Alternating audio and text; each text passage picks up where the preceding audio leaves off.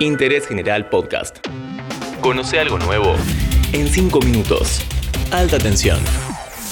Hola, ¿qué tal? Bienvenidos una vez más a Alta Tensión, el podcast de interés general sobre energía. En este capítulo tenemos hackers, petróleo, pánico en las estaciones de servicio y una historia que parece de la Guerra Fría. Mi nombre es Tomás Rodríguez Sanzorena y en los próximos 5 minutos vamos a meternos de lleno en el hackeo del oleoducto más grande de la costa este de Estados Unidos. Todo para hablar de un clásico, la energía y la seguridad nacional. El 7 de mayo, Colonial Pipeline, el operador de una de las mayores redes de oleoductos de Estados Unidos, anunció que sus sistemas habían sido bloqueados por hackers. El ataque se conoce como ransomware, es decir, un secuestro de datos a cambio de un rescate. Los hackers pidieron 30 millones de dólares y amenazaron con liberar datos sensibles si no pagaban rápido. Paga la plata.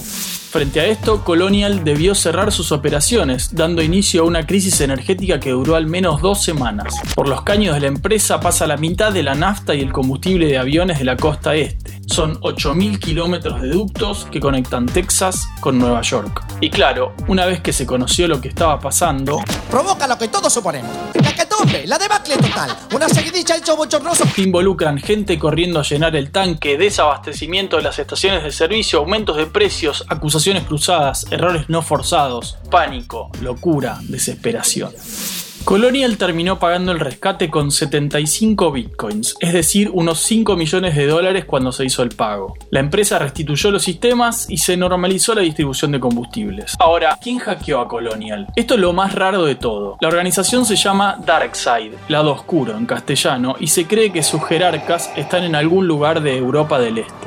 Es un grupo de hackers que hace sus propios ataques y defiende sus buenas intenciones. Dicen que no hackean hospitales, escuelas o agencias gubernamentales, sino que atacan a empresas que pueden pagar. No esconden que lo hacen por dinero, pero también publicitan sus acciones solidarias. Un relato de Robin Hoods digitales. Pero DarkSide también provee servicios de hackeo. Venden ransomware as a service.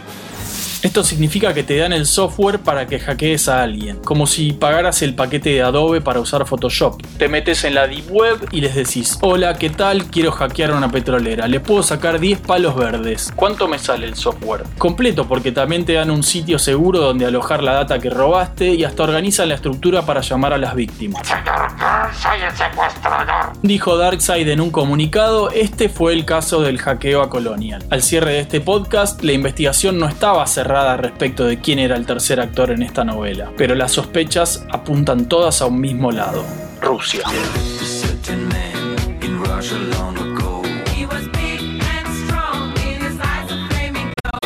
Las relaciones entre Rusia y Estados Unidos vienen complicadas. Recordemos que todavía hay una fuerte sospecha de que los rusos intervinieron en 2016 con ciberataques y fake news para que Donald Trump gane la elección. En marzo, Joe Biden dijo que Vladimir Putin es un asesino y Putin le respondió, le deseo muy buena salud.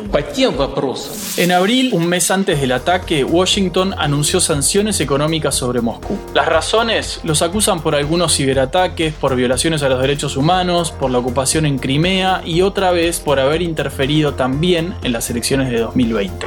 Por eso es que los sectores más duros de Estados Unidos creen que este ciberataque al oleoducto es una suerte de venganza rusa. El Kremlin se desligó de los hechos, pero las sospechas siguen ahí. Los más conspirativos llegan a arriesgar que además esta movida tuvo el objetivo de subir el precio del petróleo. Los precios subieron, efectivamente, pero cuando retornó la normalidad volvieron a bajar.